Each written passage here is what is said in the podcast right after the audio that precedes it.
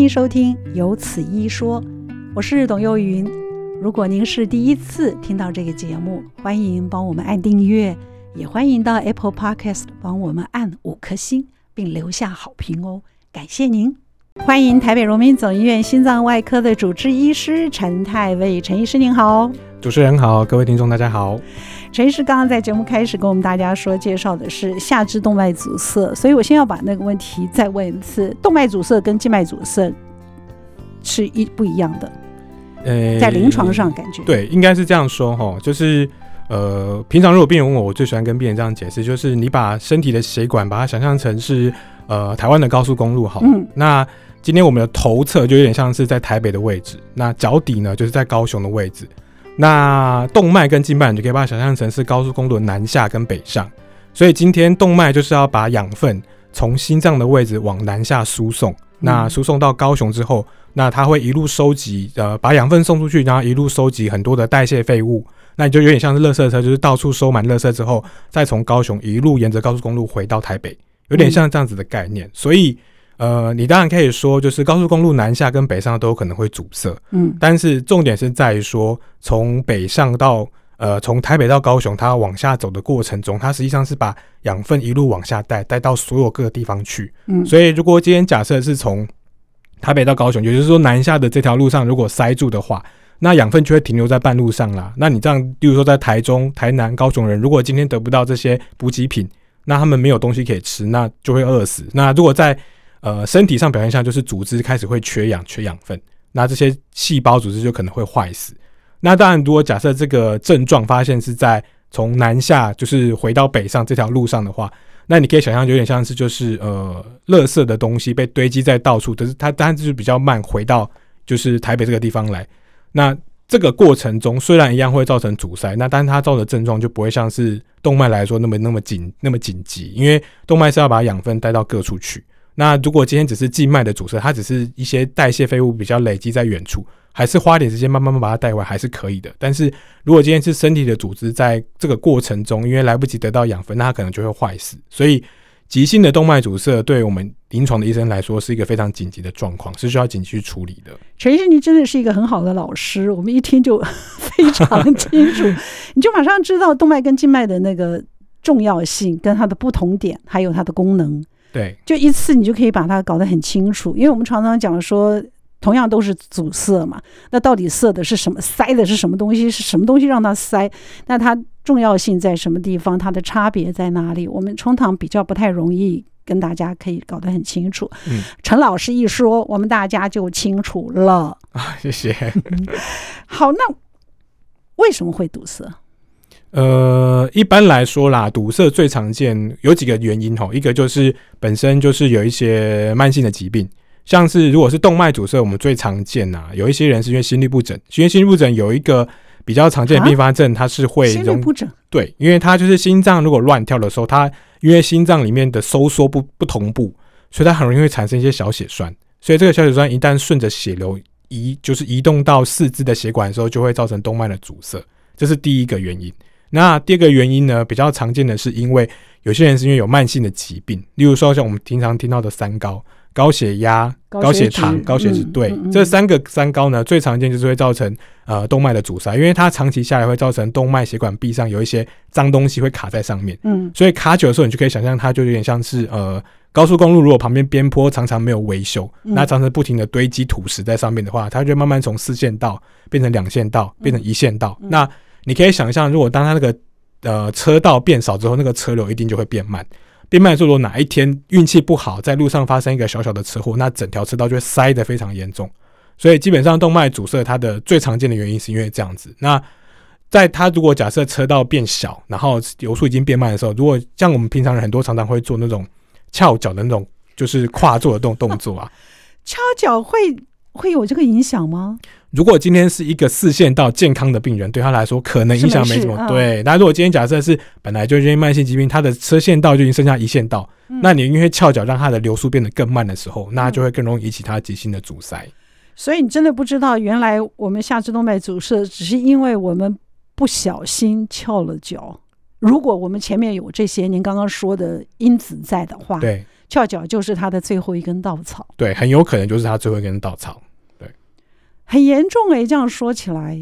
对啊，所以其实这个病很多人，我们其实，在常常在临床上，在急诊上看到病人啊，就是病人家属来的时候，也搞不清楚这个病到底是有多严重。他们就只是说啊，可能。然后就是说，某个北北他可能前几天就是说，呃，脚开始有点冰冷，比较没有力气。你要告诉我，临床就是我们通常流行病人的临床，我们有些什么感知？大部分一开始都是因为呃血流下降，像我刚才有提到说，因为动脉主要是提供养分到组织去嘛，氧气跟养分，啊、所以如果一旦组织失去了氧气跟养分，最常见我们最常看到就是脚有点像我们就是。冬天天冷的时候会发现脚有点变紫变白那样子，因为它氧气不太够了。嗯，那第二个就是如果养分不够，那脚就会没有力气。只有脚会变紫吗？还是说你全身都会？其实只要末梢的血管都有可能，只是说，哦、所以不是一只脚，两只脚都有可能。对，一只或两只都有可能，就是看他平常阻塞的位置。那手呢？手也有，但是、哦、呃，因为天生生理构造上的差异，手比较不容易有长期的动脉阻塞。因为手的血管比较发达，嗯、对，没错没错，然后比较靠近心脏，嗯、对，所以比较常见就是动脉阻塞都会发现在是在下肢。可是这边我们就先把话题岔出来，因为我们刚刚在问的是临床症状，我们再把话题岔一下，就是这个算是周边血管，对不对？对，没错。所以周边血管的病病就是病症里面也有包括了下肢动脉阻塞吗？对，当然有啊，就是像刚才提到那个静脉阻塞、动脉阻塞都一样会造成周边血管的一些症状。不过动脉阻塞症状就是主要是集中在我刚才提到说，第一个是脚会冰冷，没有力气，嗯，甚至有些人会说，哎，我最近我好像脚变得比较光滑，变得光滑不是因为什么，就是皮肤肤质变好了，对，它其实不是肤质变好，它是因为没有养没有养分，所以那个毛会开始脱落。哦，嗯，所以这个也是一个很重要的指标。指标。所以如果在老人家身上发现皮肤变得特别光滑，指甲长得特别慢，你就要小心了，可能已经开始有血管阻塞。所以这个是老人家的病，老人就是高龄的病吗？嗯，主要是因为这个病最一开始的成因就是还是我刚才提到的是三高。三高。对，所以如果是有三高的人或者是老人家，因为东西用久了一定都会退化嘛。所以三高也不包括是老，不一定是老人，你的意思？没有，如果是年轻人很早就开始有三高的，有可能在中年就会发现类似的状况。您的临床最年轻的病人几岁发病？呃，我最年轻有遇过三十几岁，真的假的？对，因为这个病还有跟一个跟一件生活习惯特别有关系，就是抽烟。这跟抽烟有关系吗？跟抽烟有关系，因为抽烟的病人在统计上啊，抽烟病人大概会是正常人的六倍以上的机会会发生这样的状况，就是动脉阻塞。六倍以上？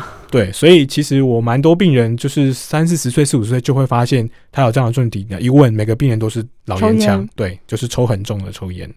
哎，真的不知道抽烟在这里居然是这么这么疏这么关键的一个原因。抽烟在我们心脏科跟心脏外科来说，就是我们最大的敌人。所以你所有的心脏病，几乎所有心脏病跟呃所有周边血管的疾病都会跟抽烟有关系。只要有抽烟，这是高风险会发生，就是周边血管甚至心脏疾病的一个因子。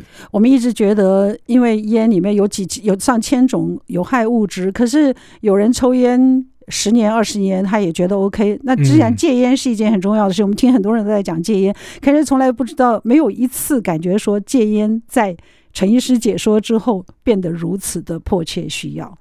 嗯，在我们看起来这件事情是非常重要，因为呃，统计上来说，如果假设病人可以顺利的戒烟的话，他这些危险因子就是几乎可以降到跟正常人一样。你看，对啊，差这么多。好，那除了这个，还有些什么临床症状？没有腿。变得比较光，皮肤肤质变得比较好，然后、嗯、然后腿会痛，对不对？腿会痛，然后眼脚会变颜色，冬天会变颜色。对，呃，一般来说，像这种动脉阻塞啊，如果我们假设分成慢性跟急性来看好了，急性就是我们刚才提到讲，第一个就是脚会特别明显冰冷，然后突然没有力气。嗯，那但因为大部分人其实并不会这么快就进展到急性的状态，大部分都是因为慢慢慢慢变成慢性的阻塞之后，然后有一天发生一个紧急状况才变成急性。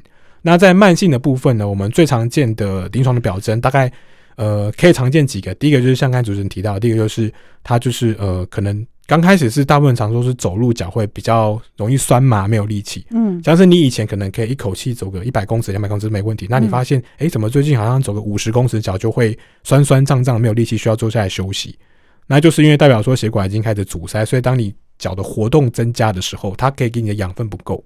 所以脚就会像是酸没有力气这样子。那下接下来表现就是常见，就是例如说可能会有呃，光是躺着或者坐着的时候就会觉得指头或是某个地方一直持续的疼痛。那最严重的状态就是很容易伤口会长不好。如果你发现你自己有长期伤口，下肢的伤口啊，就是可能会呃，大概可能一个月、两个月甚至三个月都没有愈合的时候，你就要可能要考虑到你是不是可能有血管阻塞，造成糖尿病的问题。糖尿病也会，所以基本上呃，对于这个伤口部分呢、啊，糖尿病跟血管阻塞这两个是互相影响的。对，没错，没错。哇哦。您刚刚有特别提到，就是下肢动脉阻塞。您刚刚有讲到急性跟慢性的原因，变成急性，它一定是透过慢性才导致急性吗？它这个中间有关联性吗？然后这个疼痛是忽然发生，就是疼痛，你忽然发现你没有办法走到五十公尺，或者你忽然发现你的脚就剧痛到你没有办法忍受，这个都是突发的吗？呃，应该是这样讲，就是如果今天假设这个病人啊，就是有长期慢性的问题的话。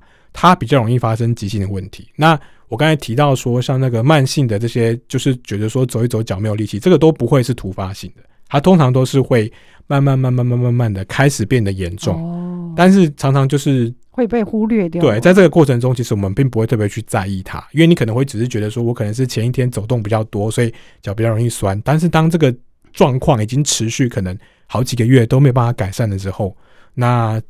在这个状况下，如果今天假设病人又是，例如说像我刚才提到说，因为最近可能就是脚比较常常弯，甚至有些人是因为说最近可能就是呃脚不舒服，他反而就常常坐着休息不活动的话，那那个血液流动变慢，他就会突然变成急性的。你刚才有没有听陈医师说？他说你坐着不活动，请问那个坐着不活动有一个最低限度，说你坐多久一定要起来活动，不然你就如果你又有这些风险因子在的话，你就有可能会发生这样的情形。他有一个数据可以做参考吗？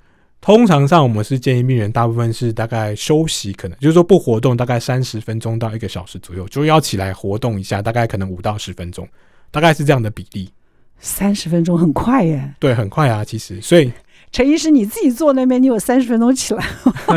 我们有时候是建议病人，就是你如果假设真的没有起来的话，你就是稍微把脚就是做个弯曲的动作啊，然后脚底板稍微转动，这个这样这样的动作也是可以的，就是等于就是促进他脚有活动，就是促。让他的血液就是回流速度稍微变快，流动速度稍微变快，那都有可能可以减少后面的后面的一些问题的发生。这个一定要注意的。今天为您邀请到的是台北荣民总医院心脏外科的主治医师陈太尉陈医师，跟我们大家来介绍的是下肢动脉阻塞。嗯，我们知道了动脉跟静脉的差别，我们也知道了临床的症状。你知道，在疫情期间，很多人从外食族变成外带族或者外送族，所以你就减少了很多外出运动、上健身房散步的机会。这些可能都会归到最重要的一个致病因子，就变成了久坐族，或者是维持同一个姿势。加上我们这样子外带外送的营养不均衡，可能就会造成今天陈医师跟我们大家说的这个下肢动脉栓阻塞，也就是周边血管的一个很重要的疾病，对不对？那请教一下陈医师，这个有分级吗？有那个就是呃，我我应该怎么样说？就是他的那个症状。从轻到重，我们可以知道它有一个进程，或者是说这个血栓的那个进程，也知道可以提醒我们有这样的症状。哎，你是不是有开始？先也许你不会注意，然后慢慢慢慢就会，你就会觉得哎，这个是不是有问题了？至少给一个 alert。嗯，就像主持人提的，它这个在临床上我们是有分歧，大部分可以。呃，如果去网络上就是搜寻的话，大部分都会提到大概是分成四期左右。那它主要就是以我们刚刚提到那个临床症状来做分歧啦。嗯，那这一开始就是我们刚才提到说，就是可能会有一些呃初步简单的，像是什么可能指甲长得比较慢啦，嗯、然后就是皮肤变得比较光滑。那再来可能就会开始慢慢出现我们刚才提到的说，走路大概可能走五十公尺到一百公尺，会发现哎、欸，好像脚就是比较酸，走不太动了这样。嗯那下一个，如果假设阻塞状况越来越严重，那就会发生发现说，其实自己有时候连甚至没有在动的时候，都开始会有一些疼痛感，我们叫做休息时的疼痛。嗯，那一旦进展到这个程度呢，通常会建议病人可能就要开始要考虑需要做手术的处理。那最严重的状态就是像我们刚才提到说，如果假设有长期的伤口的话，它就很容易非常容易长不好。其实是一个小伤口，甚至可能会从一个只是单纯一个小小的一个针孔，慢慢慢慢扩大到一个可能，也许可能是三公分乘三公分大小的伤口，这还蛮常见的。哦。通常要透过什么样的检查？我们如果真的去看医生，嗯、医生会给我们做些什么检查？如果假设一开始有类似的症状，你有怀疑的话，那如果假设你有找到心脏内科或者说心脏血管外科的医生的话，嗯嗯、我们最一开始会用一个叫所谓的呃下肢血流探测，它是一种非侵入性的检查，所以其实对身体不会有太多的负担，它是有点类似像是呃量血压那种那种我们叫做压脉带，嗯，它光是靠测量四肢的那个血压的差异，就可以探测出来你的血管是不是可能有阻塞。哦，对。当然，这个是比较最初阶的检查啦。嗯、那如果今天假设检查完，呃，的确这个检查发现可能有异常的时候，那下一步我们可能会安排像是超音波、血管超音波，或者甚至比较进阶点，就是可能会考虑做血管的电脑断层。嗯，嗯，对，这个诊断就是比较能够帮助临床上医生确切的知道，呃，是不是有阻塞，而且阻塞的位置在哪边，严重的程度这样。确诊之后的治疗，手术是唯一吗？嗯，通常如果今天假设你的症状或者是呃。分期来说是比较属于我们刚才说比较前期的，嗯、就是单纯只有一些就是走路活动比较不舒服的，嗯嗯、是没有一定马上要进入到就是手术治疗这件部分。嗯嗯、其实有时候我们在门诊啊都会建议病人，其实就是像很多人去看医生啊，医生就跟你讲就是饮食、运动这两件事情，就是不管怎么样，慢性病治疗就是这两件事情要先开始做。嗯嗯、如果可以开始就是进行健康的饮食，然后增加自己的活动，有时候这些症状就有可能只会慢慢改善。戒烟。戒烟，如果抽烟的话，抽烟非常重要。嗯、对，那如果今天假设呢，就是你已经开始有尝试做生活形态的改变，甚至饮食习惯的改变，那你觉得症状还是改善不好的话，我们可以考虑先用一些简单的药物做治疗。那哦，有药物可以治疗？有啊，它的药物治疗其实原理就有点像是呃，就是把它是这种像像是血管扩张剂。然后另外一种就是就是呃就是抗血栓的药物，有点像是哦，就是今天假设今天像我刚才前面提到，就是说血管阻塞像是四线道慢慢阻塞到剩下一线道，嗯，嗯，那你今天车流变慢，我就想办法它让用药物让那个血管一线道稍微稍微扩张，嗯，当然它不可能就是从一线道完全回到正常的四线道，嗯，但是如果今天假设可以从一线道扩张到两线道，那你的症状可能就开始会改善了。哦，对啊，这样就达到我们治疗的标准了吗？主要还是看病人临床上的反应啊，像我刚才提到说，如果今天假设是到第三期，就是已经开始有休息时的疼痛，甚至有伤口会长不好的话，通常药物治疗还是可以做，但是药物治疗的效果就会有限。像这样的病人，我们就可能必须要考虑，可能需要就是进行比较积极性的手术治疗。像这样子的下肢动脉阻塞，最严重的情况是什么？截肢。真的要截肢哦？对，通常都是像是已经到第四期，像这样伤口已经长不好，然后甚至呃一开始大家可能也不知道，就是单纯就是照顾伤口换药啊什么的。但是随着时间的过去，因为血管阻塞的状况越来越严重，那伤口感染的状况可能会越来越厉害，那甚至到时候会出现就是组织的坏死。那一旦组织开始坏死之后，是没有办法，就算就算我们今天。把血管打通，它那个已经死掉的肉是很难再长，通常很难再长回来了。哦，一旦如果死掉的范围太大的话，到时候感染状况太严重，那有时候我们为了为了保命，有时候病人来，我们就直接建议病人截肢，甚至连通血管的机会都没有。你就知道前期你自己的那个临床，就是你自己发生的这这个状况，你要多么的有警觉性。对，像这种病，其实，在我们临在我们临床医生看起来的话，就是越早开始治疗的话，越不容易进展到后面的状况。我要看哪一科呀？这个腿不好，你 叫我去看哪一科啊？通常的话，一般来说，我怎么会去看心脏外？我的腿不好，我怎么会去看心脏外科呢？台湾的心脏外科比较特别哦，台湾的心脏外科大部分都会合并叫做心脏血管外科。哦，OK，对，像是呃心脏心脏本身里面的血管，就是由心脏内科在。负责治疗，嗯，那心脏以外的血管就是全部都归给心脏外科治疗，所以哦，是这样吗？哎、欸，我我今天才知道 心脏血管外科是这样就哦，真的。对，这个当然全世界每个国家的分分类不太一样，嗯、对，但是台湾的分类主要是这样子，所以如果是心脏本身血管问题，就会归给心脏内科处理。心内，嗯，对。那其实你也不用担心说，因为这个病是不是就是会看错科，也不用担心啊，啊因为其实。现在这个病，就是因为它跟很多慢性病都有关，所以相关的，例如说新陈代谢科的医生、感染科的医生、内科医生，他们其实也都蛮有警觉性的。一旦他们发现类似的症状啊，他们也会先询问心脏内科的医师的意见，然后呃，心脏内科如果觉得他没办法处理，他也会再就是再转接到心脏血管外科手上来。所以其实并不用担心说看错科啊。但是如果你有怀疑自己有血管的问题，其实你先去看心脏内科也没有不行，因为大部分心脏内科医生他们所拥有的知识跟我们是差不多的。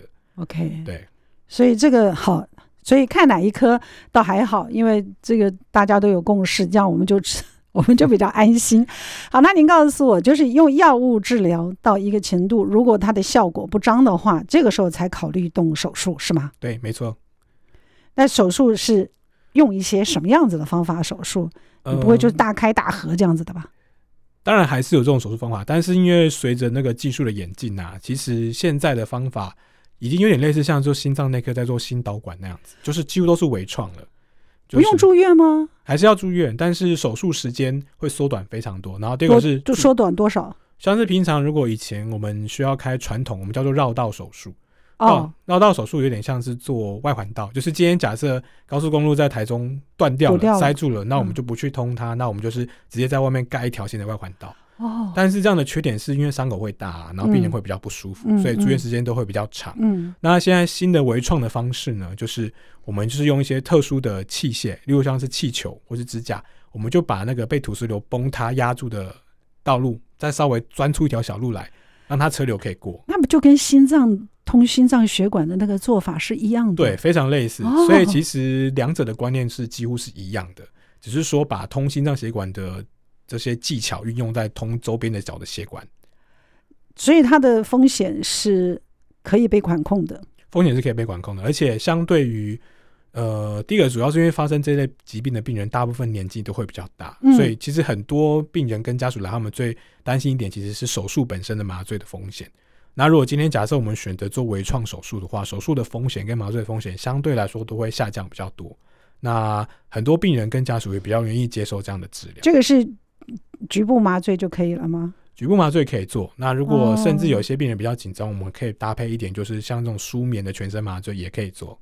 哦，几天？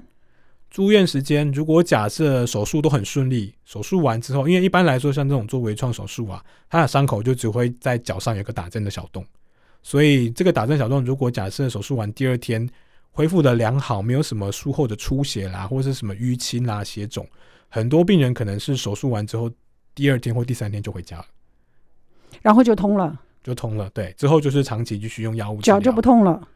它就是很，这是一个很戏剧化的结果，对不对？就是如果治疗成功的话，对，如果治疗成功的话，病人的症状通常会在大概手术完之后第二天、第三天就会很明显改善。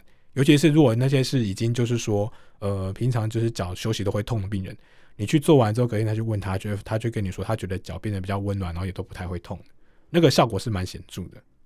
所以您刚刚跟我们讲说要把它打通，或者是给它另外装一个血管。那现在的主流治疗方式就是微创啊，就是微创。对，一般来说来治疗病人的话，大概比例上可能大概就是用气球吗？不一定。对，气球或是用支架。然后它比起 传统手术那个比例，大概可能是八比二或九比一了。支架有特别不同吗？为什么有人常常就是刚好您现在也给我们一点那个。科普一下，涂药的支架跟一般的支架到底差异在哪里？涂药的支架的差别是说，它在那个支架上面本身有涂一层药粉。那那个药粉的好处呢，它是可以减少我们就是所谓的血管内皮增生。因为一般来说啊，如果呃，你可以想象就是就是，如果今天假设高速公路塞住了，然后我们勉强打开一条路之后，架支架又想在中，有点像中间再盖一条那个小小的水管的隧道一样，把它那个。土石流东西全部往旁边推开，但是时间久了之后，因为支架在身体里面它算一种异物，所以身体为了保护自己，它会去长那个皮肤，等于说血管里面会长一层皮去把它盖起来。嗯嗯嗯。但是你可以想象，如果假设水管的支架里面又长了一层皮，它就会开始变窄。嗯。那因为这没办法，这是因为这是本来身体本来就会有的免疫反应，你没办法阻止它。那涂了药粉的支架的好处，就是在那个支架上面，它这个药粉呢可以抑制那个皮长进来。哦，对，所以它的支架的长期的通畅率就会比较高一点。好，所以那不管是气球扩张或者是支架手术，这个选择是由医生来做决定。通常是第一个当然就是要就是当要做完呃详细的检查之后，确定真正有这些问题需要处理，那我们会看病人那个血管阻塞的程度来跟病人讨论。不过因为现在医疗进步的关系，所以。基本上大部分的病灶大概有七成到八成都是可以考虑用微创处理。那当然还是有很少数它的阻塞的位置实在是太长了，或者它的位置比较刁钻，嗯，没办法放支架，或是不太适合用气球处理，可能还是必须要考虑用传统绕道手术。可是陈医师照您这样子说，我们这样子想都应该想到，它的手术的恢复率会比药物使用有效跟及时的多。嗯，那我为什么要使用药物，在不确定的时间内一直让他看他到底有没有成效？而且您刚刚也说了，这只是一个小小的伤口，它是一个风险性很低，又可以就是很完很成熟的一个技术。那我还要需要前面的药物治疗吗？药物吃会不会有其他的作用、副作用？呃，药物一定有副作用，但是，对，但是主要就是应该是说我们看病人临床上的症状的分歧。像刚才提到说，如果今天只是单纯就是走路稍微比较不舒服，或者是他只是前期就是有一些可能单纯只是呃皮肤有点脱毛啦，或者是指甲稍微长得比较慢，像这种症状还没有严重到严重影响生活品质的话，病人有一些如果担心手术的风险，因为手术本身一定就是会有风险，嗯，所以如果病人担心是可以考虑先用药物治疗。那如果今天假设药物治疗效果不彰，那我们就可以冒着这个手术的风险去做比较积极的治疗。我们今天为您邀请到的是陈泰位医师，台北荣民总医院心脏外科主治，来跟我们大家介绍的是下肢动脉阻塞。听了很多，然后你就发现它真的离我们不是 很远，而且如果我们有三高的、有年纪比较大的、有抽烟的啊，生活习惯不好的，可能跟这个病都有一些密切的联系。尤其久站久坐，好吧？那陈医师，您告诉我们，如果不管是在术后也好，因为您刚刚说可以再复发嘛，哈，那不管是术后也好，或者预防也好，或者是怎么样去让它不在我身上发生，该做些什么事儿？嗯，主要还是跟这个病，就像刚才主持人有提到，就是它是跟三高有关系。嗯，所以基本上我们要预防跟呃，不管是手术前的预防，或者甚至治疗完之后要做长期的。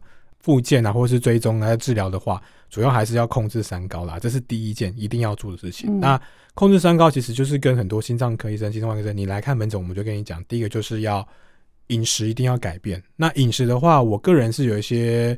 建议就是，如果大家可以去搜寻那个三高的控制，可能会特别搜寻那个叫所谓的地中海饮食。嗯，这很特别，因为地中海饮食它的成因是因为哈，他们做研究发现，住在地中海附近的人，为什么他们发生这些心脏血管疾病的发生率特别的低？嗯，后来他们发现，因为他们吃的东西跟其他欧洲地方不太一样。嗯，因为主要是在第一个是他们吃蛮多像是坚果类的。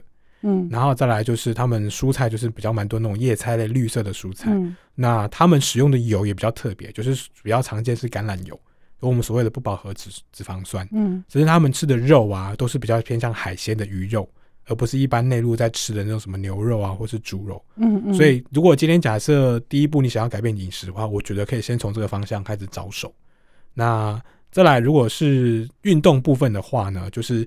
其实像刚才主持人提到，就是我们平常啊，就是尽量多活动，不要长期久站或是久坐。那活动的部分啊，可是陈医师，您说那个久久站真的三十分钟就算 久坐？那搭飞机坐十几个小时，那不是很惨吗？对啊，所以其实应该做是做大概半个小时到一个小时，就是像我刚才提到，就是你做简单的活动也好，走走对、嗯、你不一定说真的就是要什么，就是长期就是一定要一直起来走五到十分钟，哎、其实你就是在原地让脚活动活动也好。就是改换一下姿势，就是，对，没错，没错。哦，好的，这样还好，可以接受。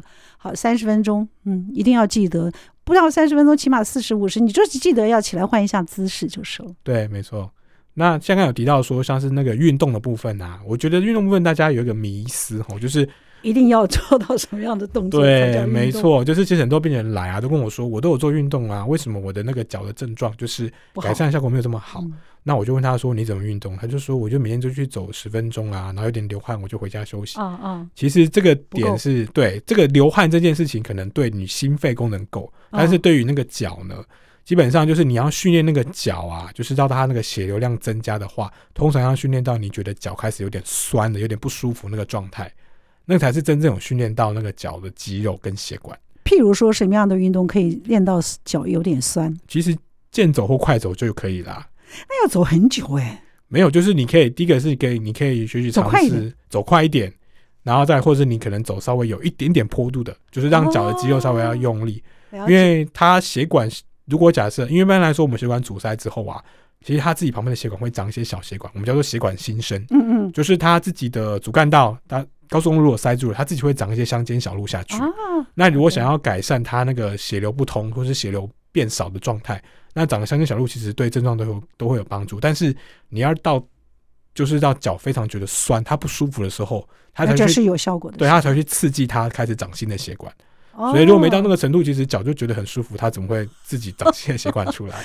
你有听到啊？要让脚有一点不舒服，我们常常都很爱惜自己，觉得稍微有一点不舒服，马上就停止，错误，要继续。对，其实就是当然也不能说就是说你很勉强自己啦，也没有必要到这个程度。但是你运动至少要运动到你开始觉得哎。欸有稍微有点不舒服了，那种状态下，可能再多持续个五分钟到十分钟再来休息，可能效果会比较好。不爱走路有其他动作可以吗？我看你，我今天去搜寻，他说可以踩空中，就是踩脚踏车呀，把那个脚的。没错没错，它其实就是跟走路是一样的效果，就是你要训练它的肌肉，让它处在你觉得是有点开始有点稍微有点不舒服那个状态下，再维持在五到十分钟才会。什么动作都可以，就是要让他不舒服一下，这样子。对，没错，对。好，这个是运动很重要的，吃是要吃那个地中海地中海饮食，对，地中海饮食，回去搜寻一下地中海饮食。好，那如果术后的人要回去做检查吗？通常还是要检查哦。一般一般来说，像这个病，其实它复发的机会真的不低啊。对啊，因为还以为是说你注意了，它就不会复发了。它的成因就是慢性病啊，因为慢性病这个病是。不可能从你身体里面根除的啊！你不是下肢动脉阻塞，那是算急性。我们今天谈的是急性、慢性。哦，急性跟慢性也是啊，都一样，它就是会复发的。它就是会复发，因为不管不管是急性或慢性，它就是有一个根源。那最常见的根源就是我们刚才提到的，就是三高跟抽烟。所以一旦这些不好的生活习惯，或者是说这些不好的慢性病没办法完全根除的时候，它就是一样会造成这个疾病会再来。但是当然，如果你有配合良好的，例如说你生活习惯可以改变，饮食习惯可以改变，然后又配合。定期的服药的习惯的话，它这个发生机会就可以降低，或者是它在复发的时间就可以拉长。嗯、就是就是可能有些人可能就是做完手术治疗之后，因为没办法配合术后的一些用药或者一些饮食生活习惯改变，他也许可能一年或两年就有机会会再遇到同样的问题。是哦，这么快哦？啊、其实还蛮快的。但如果假设可以配合良好的生活习惯改变，就是规律的用药，有些人可以撑到五年、十年都有。所以您有您有您的病人做完 过两年又来看您了，是吗？嗯，还蛮长的，真的、啊。因为其实大多数大多数病人会发生这个疾病，一定就是长期的的生活习惯、生活习惯不好，所以你要他在短时间内改变，其实是不容易，非常困难的。对，所以这个手术不管是急性或者是慢性，它都有手术的可能，都有手术的可能。我以为慢性就不会，我以为只有急性的才需要手术，不是，急性慢性都有可能。急性是一定需要手术哦，对。那慢性的话，就像我刚才提到说，可以先考虑用药，不行的话就还是要手术。是哦，对。那这个是动脉的部分，我们我们可不可以也差一个提问一下？那静脉也是一样要手术吗？静脉也可以考虑手术，但是像我们刚才提的，就是静脉它症状不会像动脉这么紧急，嗯，因为它只是代谢肺呼吸在脚下面，嗯，所以其实如果是静脉阻塞，大部分常见的症状就是脚会肿啦，然后他一样就是抱怨说脚会比较胀啊，比较热啊，或者是有些人会说什么会抽筋啊，类似这样的症状。但因为静脉阻塞，只要他的血栓没有回到心脏附近的话，基本上是不会有立刻的生命危险的。回到心脏不就变成了那个肺栓塞？对，那个就会马上有生命危险。所以静脉也不能轻忽，哎，对，也不能轻忽，对，没错。但是它在于手术这件事情或是治疗上，它不会像急性动脉阻塞这么紧急。因为一般来说，急性动脉阻塞它的黄金治疗时间就是六个小时。只有六个小时。对啊，因为就是脚的组织如果一旦缺氧，你等于说就是叫它窒息六个小时都得到不到氧气跟养分的话，它慢慢就死掉了。所以我好像提到说，六个小时我还没回过神，六个小时你怎么来得及去医院，然后要跟医生检查，然后要进开刀房？所以其实平常的注意就非常重要，在它演战就是演变成非常急性需要一定非手术不可的状态之前。如果假设慢性的时候就已经有发现，陈医生，那我我手术之后，我需要定期跟你去做那些什么影像检查呀，或者什么可以提前预防吗？可以啊，我们其实手术完之后，病人最常的做的就是我刚才提到说那个非侵入性的血流探测。我们是只要手术完多久时间要回去看您做一次？我们大概都是至少半年会做一次。如果有手术的对病人，但因为手术的病人几乎术后都会有一些药物的控制啦，因为大部分都还是跟三高有关，哦、所以我们都会顺便帮病人调整三高的用药。所以其实大部分病人都会固定三个月回来看，那我们就是会抓那个时间，大概时间到了就帮他安排检查。那即使这样，他还两年会回来看您，还要再继续做这个手术？对啊，因为其实三高控制真的没有想象中这么容易啦。第二个就是你的生活习惯真的大部分人很难，就是在短时间内就完全改变到正常的状态。陈医师，你门诊什么时候啊？礼拜五啊，早上。礼拜五的早上。对。陈太尉，尔东陈太，这个是国泰民安的泰，尉是上位的尉，就是位置的位，对不对？陈太尉，陈医师，心脏外科，台北荣民总医院，礼拜五的上午。我们今天谈的就是下肢动脉阻塞。谢谢陈太尉医师，谢谢您。谢谢，谢谢大家。今天的节目就到这儿了，谢谢您的收听，请记得按订阅，也欢迎到 Apple Podcast 帮我们按五颗星。如果听完我们的节目有什么想跟我们说的话，欢迎您利用 Apple Podcast 的留言功能，我们会在之后的节目里面来回应大家。谢谢您。